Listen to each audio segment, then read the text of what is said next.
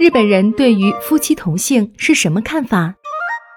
近日，日本工会总联合会公布了今年七月通过线上方式实施的夫妻异性相关调查结果，在考虑性别和年龄段的因素的基础上，均衡选取了日本全国各地二十到五十九岁的在职民众作为调查对象，共计收到一千份回答。结果显示，百分之六十四点零的受访者表示夫妻同性或异性都可以，百分之十八点三的受访者表示。是应该同姓，前者比后者高出多达四十五点七个百分点。悄悄说一声，这里的“姓”是姓氏的“姓”，大家别误以为是另一个姓哦。关于另一个同姓，霓虹酱做过几期相关节目，记得在往期音频里找一找。回到正题，针对此次调查结果。日本工会总联合会综合政策推进局局长井上久美之评论说：“可以看出，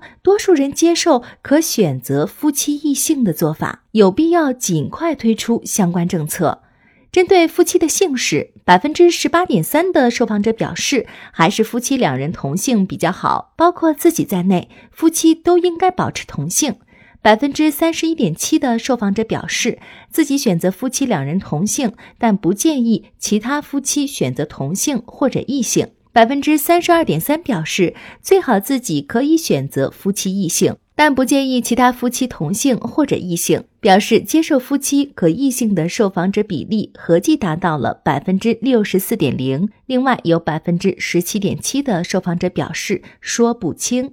从受访者性别来看，表示同性或异性都不介意的占比，男女分别为百分之五十七点八和百分之七十点二。从性别和年龄段的综合角度来看，二十到二十九岁这个年龄段的女性受访者选择此项的占比最高，达到百分之七十三点六。而且他们当中百分之四十点零的人认为自己最好可以选择夫妻异性。而这个年龄段的男性受访者和三十到三十九岁的女性受访者，三十到三十九岁的男性受访者中，这一比例分别为百分之三十三点六、百分之三十六点零和百分之三十五点二。针对如果推出了可选择夫妻异性的政策，你有何考虑这个问题？认为还是夫妻同性比较好的单身受访者和已婚受访者比例分别为百分之三十九点三和百分之六十二点三，两者相差多达百分之二十三点零。另一方面，认为夫妻异性为好的单身受访者和已婚受访者比例分别为百分之九点三和百分之八点八，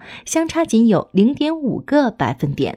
听众朋友，你对日本政府规定一家必须使用一个姓氏的做法怎么看？欢迎在评论区留言，和大家分享你的观点。